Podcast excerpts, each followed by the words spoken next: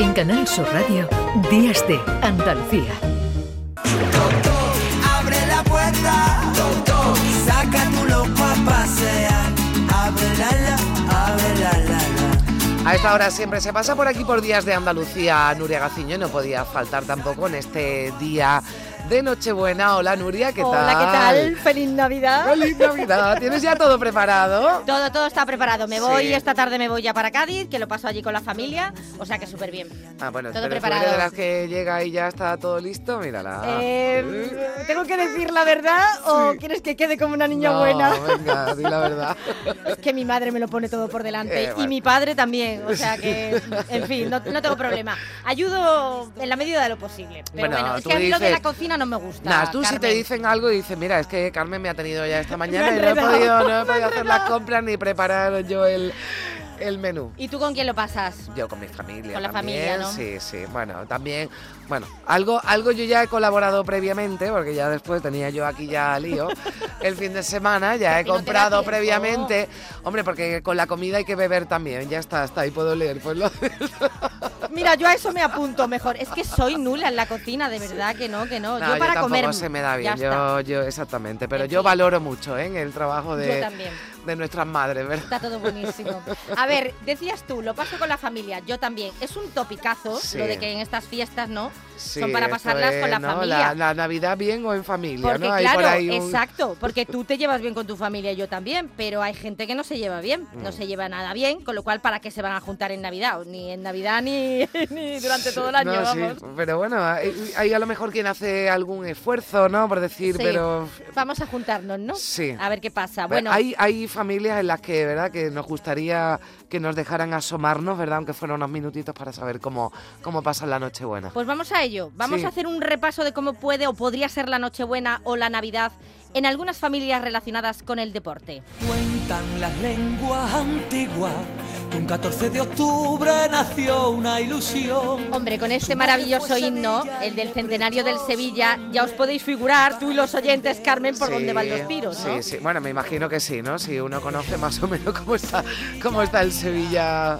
últimamente. La familia del nido. Pero ¿sabes el problema? Que a mí este himno me gusta demasiado, me gusta mucho, es muy bonito. Y como que no pega, ¿no? No pega para una no, porque, familia mala porque vamos a hablar exactamente de mala Cambia, Venga, cambia, lo quitamos. Antonio, cambia. Eh, Es que no le pega, ¿no? A una familia que no, que no, que no está pasando por su mejor momento, ¿no? No, no, no, eh, hombre, hemos escuchado algunas auténticas perlas dedicadas, Sí. además públicamente, o sea, yo no quiero ni imaginarme lo que se dicen en privado. Los trapos sucios en casa, imagínate. Bueno, a mí me da que ni del nido eh, Benavente ni del nido Carrasco se va a juntar para celebrar la Navidad ni No, para no. regalarse en Reyes. Después de cómo terminó la Junta de Accionistas del Sevilla el pasado 4 de diciembre, donde el padre le soltó una guasita al niño, ¿no? Ya casi al final del Una acto. guasita, qué generosa. Una guasita. No es el mejor sonido, o sea, hay que agudizar un poquito el oído, ¿vale? Bueno, para la- flipar, para flipar con el improperio que le lanzó. A ver si lo escuchan. Estoy hablando yo, segunda vez que se lo digo, por favor, mantenga el mismo respeto que he mantenido yo. Y a José María del Nido Benavente, decirle que no me haga que le conteste y que le cuente a la Junta General de Accionistas cuáles fueron los problemas con respecto a mi sueldo entre usted y yo. Estoy yo. No está usted en el uso no de la palabra. así. A mí no, no me está hable usted así. en el uso de la palabra. A mí no me hable así. está usted en el A- uso de la palabra. No está usted en el uso de la palabra. Esto se ha escuchado Eso se bien. ha escuchado. Lo Creo- de antes es regular, pero lo último se ha escuchado claramente. Pues sí. Eres, anda. eso no está bonito. No, no está bonito. No lo vamos a, a reproducir porque estamos en el día de... Pero yo me pregunto, lo que es la vida, Carmen, uña y carne, nunca mejor dicho, eh, eh, siempre juntos los dos, hasta el punto de que Del Nido Junior es de las pocas personas que iba a visitar a su padre a, a la cárcel. Sí. O sea que siempre ha habido una relación muy estrecha y muy buena. Pero la cosa se empezó a torcer en el 2018 con ese famoso pacto de unión, ¿no? Con José Castro, que implicaba también la rotación en la presidencia del Sevilla. Primero Castro, después del Nido Carrasco, que precisamente ahora es cuando eh, le toca asumir el mando.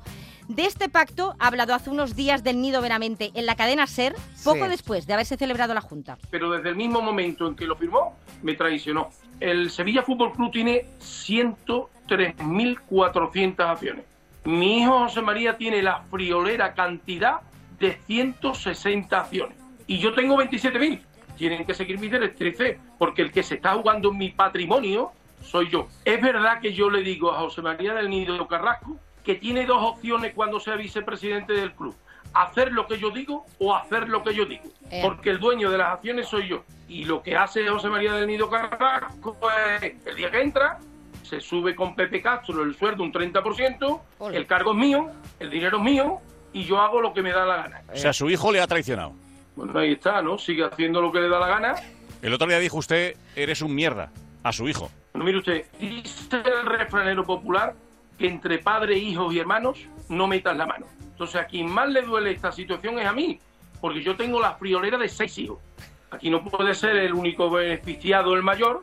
Desde luego, nosotros no nos metemos eh, en la relación entre el padre e hijo, del nido padre y del nido hijo. Lo que sí que digo es que me parece un lamentable espectáculo el que están dando y que cada Junta General de Accionistas del Sevilla da un poquito más de vergüenza que la anterior. Yo eh, participo con usted en que el espectáculo que mi hijo y yo, yo y mi hijo estamos dando es deplorable. Pues sí, el de por Pues de- exactamente, deplorable. corríjalo usted, ¿no? Que algo tendrá claro, que hacer, ¿no? ¿no? Pero No es tan complicado. Pero vamos, claro, si la, la premisa de la que parte del nido es estos son lentejas, Claro. si quieres las comes y si no, también. El re- sí o sí. Pero a lo mejor lo puede enmendar todo esto Quique Sánchez Flores. tu pera, a tu pera, siempre haz la tuya, siempre haz la verita Nada que ver la familia Flores, No, nada que ver no, con la no, del nido. no, no. Hombre, también tendría sus cosas, ¿no? Que, oye, como todas las familias, pero vamos, mm, no, no. Bueno, Lola, No. la gran Lola, a la que estamos escuchando, siempre quería su verita Hombre, a toda la familia, verita, sí, eh, incluido a su, su sobrino casa, Quique, claro que sí. hijo de su hermano Carmen Flores, y del que fuera futbolista del Betis y del Real Madrid en la década de los 60, Isidro Sánchez García Figueras. Siempre ha sido una familia muy unida y por Mm. supuesto en las navidades la pasaban juntos. He rescatado uno de los programas que presentó Lola Flores junto a su hija Lolita en Antena 3, que se llamaba Sabor a Lolas. Concretamente el 18 de diciembre del 2011 invitaba a su sobrino, Mm. que por entonces jugaba en el Valencia. Y una de las preocupaciones de Lola Flores era que todos los rivales le daban al tobillo de Quique. Bueno, yo no sé cómo decirte que, Dios mío, qué alegría que no esté con el tobillo malo, porque todo, cuando, cuando juega todo el mundo va a tu tobillo. No, no, yo creo que esta temporada no hay ningún problema. Me da mm, pena lo que no esté en Madrid, esa es la verdad, que me gustaría, yo con todo los respetos para Valencia, pero me gustaría muchísimo que el Atleti o el Madrid se acordara de ti porque eres un defensa derecho, por lo menos para tu tía, maravilloso, de luego. Yo sé que tú me das buena publicidad, lo que pasa es que es normal, ¿no? Una familia tan, tan unida como la nuestra, pues que nos guste a todos estar todos muy juntitos, ¿no? Tú también le tienes mucho cariño al Valencia, Yo ¿ya? muchísimo. Yo estoy muy, muy, muy adaptado a Valencia, a la ciudad, a su gente y, me encuentro fenomenal. Pero eso no quita que te contrate y te venga aquí a Madrid, se venga tu madre. Te y así- ¿eh? Y así estoy yo más contenta. Te empeñas, bueno, bueno. Es que es muy bueno, ¿eh? vamos, por lo menos para tu tía, ¿no? Claro, para tu tía era el mejor defensa derecho que hace el Real Madrid Atleti que no tenían a Quique Sánchez Flores. Seguro que a Lola le hubiera gustado que, que Quique Sánchez Flores fuera le- entrenador del le Sevilla. hubiese encantado, Seguro hombre. Que aquí a Andalucía, claro que Y, sí. y bueno, la familia de Quique no solo era todo el clan Flores Sí. por su madre, sino que por su padre era hijado de Di Stéfano. Bueno, yo Alfredo de Stefano es la persona futbolísticamente hablando que más he admirado. ¿no? No he podido llegar a verlo jugar, pero me han hablado tanto y también de, de Alfredo de Stefano que, que es un- como futbolista y como persona, una persona eh, un- alguien a- al que he Para mí, desde muchísimo. luego, como que me respeten, vamos, con respeto a todos, pero Di Stéfano, bueno, la gente lo han reconocido mundialmente, o sea, Sí. que, que Di Stéfano para mí ha sido un monstruo. Es muy verdad. difícil englobar al, al mejor jugador de todos los tiempos, porque cada época es diferente, pero en su momento yo creo no hubo discusión y fue el mejor del mundo. ¿no? Tu madre ha luchado bastante para, para sacar a usted a los cuatro para eso, adelante. ahí, ¿Y qué siente cuando ve a tu madre en el escenario? Pues la verdad es que un respeto y una admiración muy grande, ¿no? Lo que sucede es que me pongo muy, muy nervioso. te pone muy nervioso. Y tú sabes que, que no es la primera vez que habéis debutado en algún sitio y yo siempre he ido a los tres o cuatro días después porque, Porque no lo porque no lo puedo soportar, no lo puedo soportar y me pongo muy nervioso. Bueno, pues va a estar la toda la Navidad con nosotros, vamos a tener lugar de hablar más. Por supuesto. Entonces lo único que te quiero preguntar es que yo tengo un regalo para ti, que son unos calzoncillos rojos. Sí, no, no te extrañes. Tengo bragas rojas para toda la familia y calzoncillos rojos para ti, porque dice que se entra el año con una suerte nada más de grande. Pues nada. Bueno, pues otra vez nos tomamos la copita, Quique, Vale. que lo vamos a pasar divinamente. Vale, tío, mucha felicidad y mucha salud para mí. Gracias, hijo, esto es lo que hace falta. Vale. Que te vea muchos años. Vale, Eres un fenómeno, de verdad que sí. Bueno, a mí me hubiera encantado, Me Nuria, ir a una comida de Navidad con Lola Hombre, Flores, qué favor. maravillosa. Y además me encanta escucharla hablar de fútbol, ¿eh? Bueno, Qué graciosa está es. claro que como su sobrino jugaba al fútbol Ay. y ella hablaba de Di Stefano, oye, le, le, yo creo que, a ver, lo- los genes, la genética es muy poderosa y no le vendría mal el Sevilla, eh, tal y como está el ambiente, ¿eh? Por la directiva, un poquito de gracia Sí. y un poquito también de buen fútbol, ¿no? Digo, porque Quique. Sánchez Flores también tiene hay antecedentes. Así Bueno. que igual, igual esperemos que, que sí, que hayan acertado con Quique Sánchez Flores. Ojalá. Mira, con esta canción que estamos escuchando de fondo, hombre, es complicado, ¿no? Que adivinemos de qué familia se trata. Pero si supiésemos holandés, sí sabríamos Ay, qué familia es. Es que todavía, Sí. mira, eh, como propósito de año 24. ¿Ah, sí? Holandés, no, mujer. Broma. ánimo el tuyo. Antes tengo que aprender otro idioma que el Bueno, holandés. el inglés, por ejemplo, yo. Bueno, que bueno, familia muy bien avenida la Sí. Cruyff, muy ah, bien la avenida. Ah, bueno, hombre, sí, holandés, la claro, claro, ya me había yo despistado. Sí, bueno, eh, siempre se han llevado muy bien, pero claro, el problema es que cuando tu padre es Johan Cruyff, que es uno de los mejores del mundo, y tú Sí. te dedicas a lo mismo que, que tu padre, A ti que el siempre caso, te van a estar comparando. Siempre. Entonces, eso, eso es un poquito complicado, ¿no? Porque yo no sé si se le exigía que fuera mejor que su padre a Jordi Cruyff o queríamos que fuera mejor que su padre, ¿no? Pues fijaos lo que contó un día Jordi en una entrevista concedida a Bein Sport. ¿Cuál fue la clave para marcharse al Manchester United?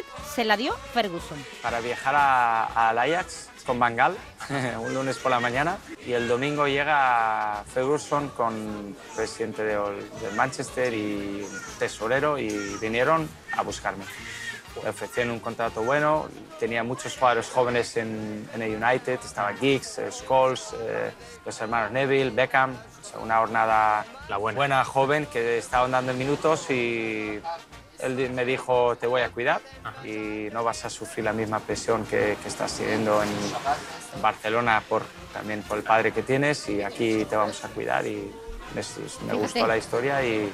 Fue clave, ¿no? Lo que le dijo Ferguson. Esa presión que tienes en el Barça no la vas a tener Claro. en el Manchester United, ¿no? Normal, hombre, cuando más, cuanto más se alejara ¿no? de ese foco que seguramente se, le, se le ponía, pero claro, es que Johan Cruyff no es cualquiera. Era, era mucha tela, era mucha tela. sí.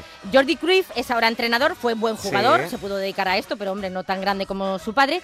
Pero eh, su hijo Jordi no es el único futbolista que hubo en la familia. Eh, hay otro que llegó más tarde del brazo de su hija Chantal, que en el 92 se casó con uno de los guardametas del Barça, con Jesús Mariano Angoy que hace unos seis años en el programa de la televisión del Barça El Penalti hablaba con tremenda admiración de su suegro Johan. Cuando tenía problemas o tenía algún problema de, de índole fuera del deporte o lo que sea, y me sentaba con él, y era sentarte cinco minutos y en cinco minutos él lo había solucionado. Y me iba como, como un chaval con zapatos nuevos. Si para mí era un problemón y para él en cinco minutos no pasa nada, esto es así, así, así, y ya está. Entonces era una persona que tenía un sentido común para tomar decisiones y para las cosas tremendo, y lo veía todo tan fácil que para él prácticamente yo te, nunca he visto un problema en casa. Nunca he visto un- un- una situación complicada. Él cuando salía del fútbol venía a casa y era un padre y era, era un suegro encantador, o sea, tremendamente, tremen- tremendamente bueno.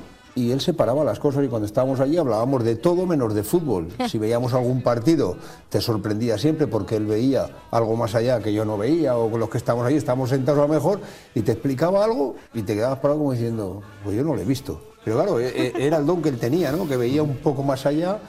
Hablen así de sus suegros, por Fíjate, favor. ¿eh? O sea, como Angoy. Sobre todo ahora que, sabe que estamos ya a horas de la, de la Nochebuena. Qué familia más bien avenida. Qué bien, de verdad. qué bien. Bueno, máxima admiración, Carmen, Sí. la que yo le he tenido también a varios miembros de la siguiente familia, Sí. que en su momento estaban súper unidos, pero súper unidos, eran una piña, o al menos eso parecía, pero claro, por culpa del maldito dinero, Ay. se fue al traste todo. Familia con cuatro hijos, los cuatro tenistas, Ya, pero triunfaron solo dos, Emilio y Arancha. Los sabéis, ¿no? Vicario. Bueno, pues tras Uy, los esto- intentos. estos es que acabaron. No, es que de verdad. Oye, a mí me, a mí me da mucha pena, ¿eh? De verdad que me da mucha pena, ¿eh? Mira, eh, los primeros, Marisa y Javier, eh, empezaron a dedicarse al tenis, pero claro, sobresalió Emilio, ¿no? Fue el que el siguiente Sí. que empezó a jugar al tenis y sobresalió, llegó incluso a ser número 7 del ranking del ATP y llegó a formar una de las eh, mejores parejas del mundo eh, de dobles junto con Sergio Casal.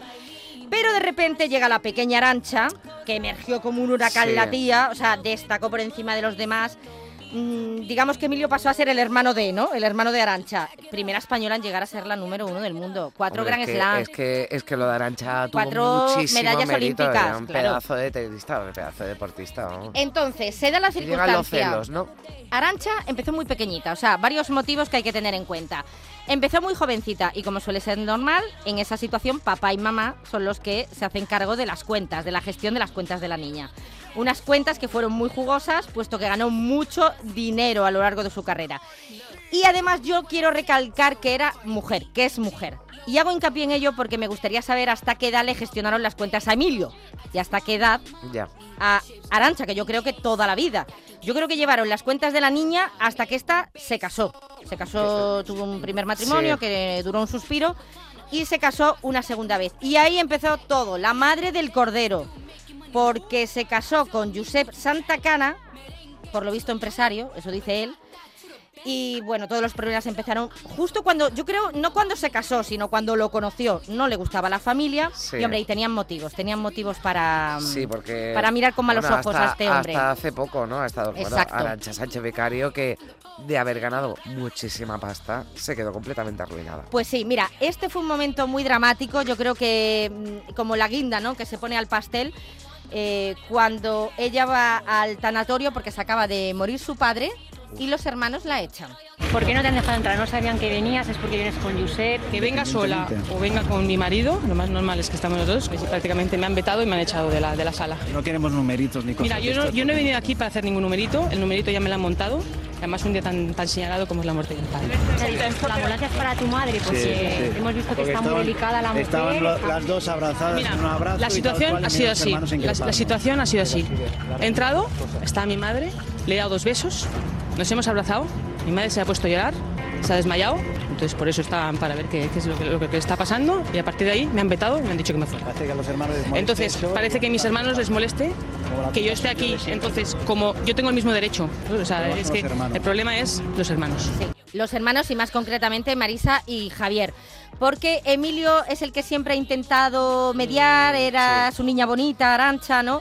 Y, digamos que es el que ha estado ahí siempre en medio, ¿no? Eh, le contaba en la sexta mame en Mendizábal que si hubiese acudido sola al tanatorio, la situación no hubiese terminado como terminó. Así que el problema era el marido. Yo creo que eso fue ya como, ¿sabes? Como la, la, guinda a una situación pues que era, era, era surrealista, ¿no?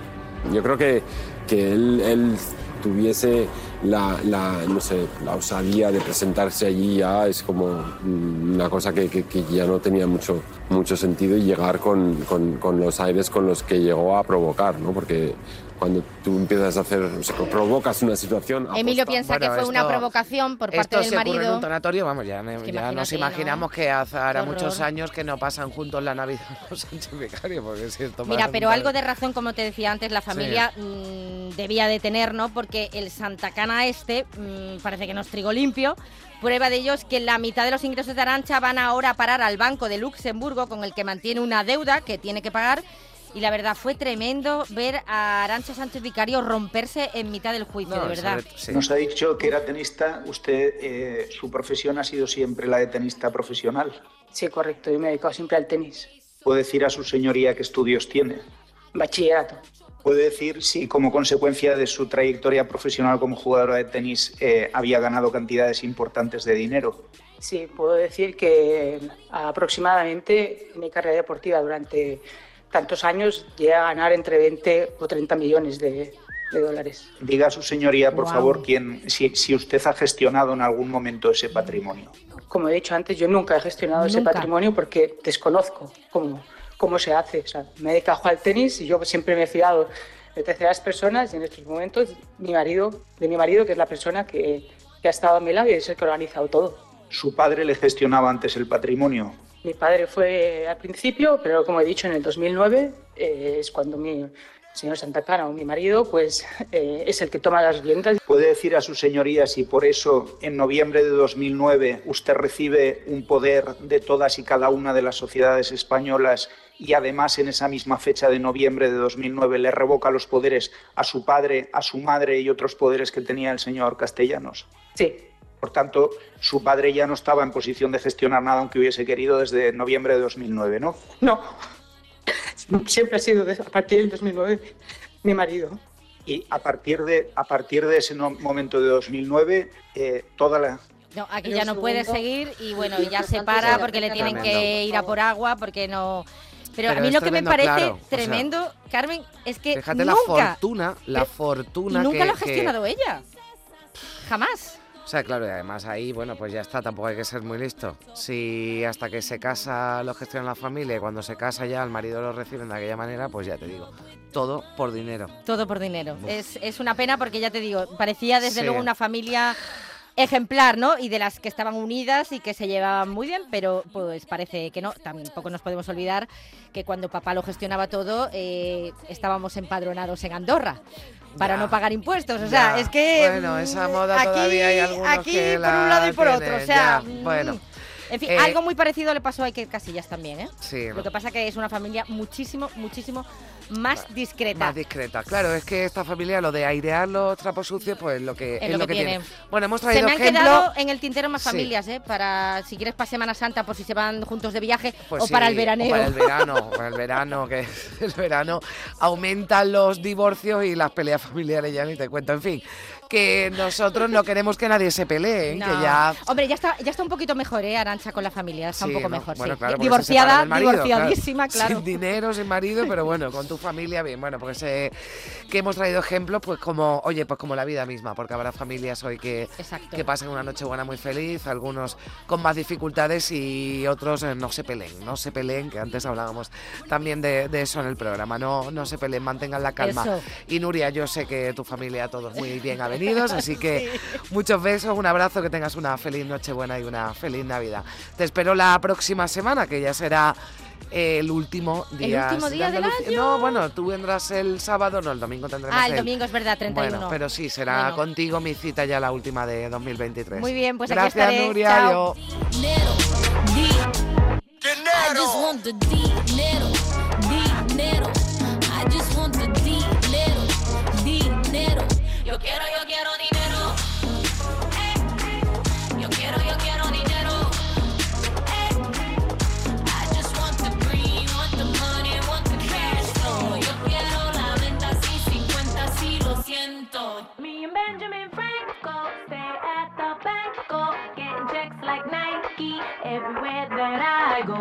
Ain't getting no pesos, ¿qué estás haciendo? Stack it up like Legos, quiero dinero. En Canal Sur Radio, Días de Andalucía.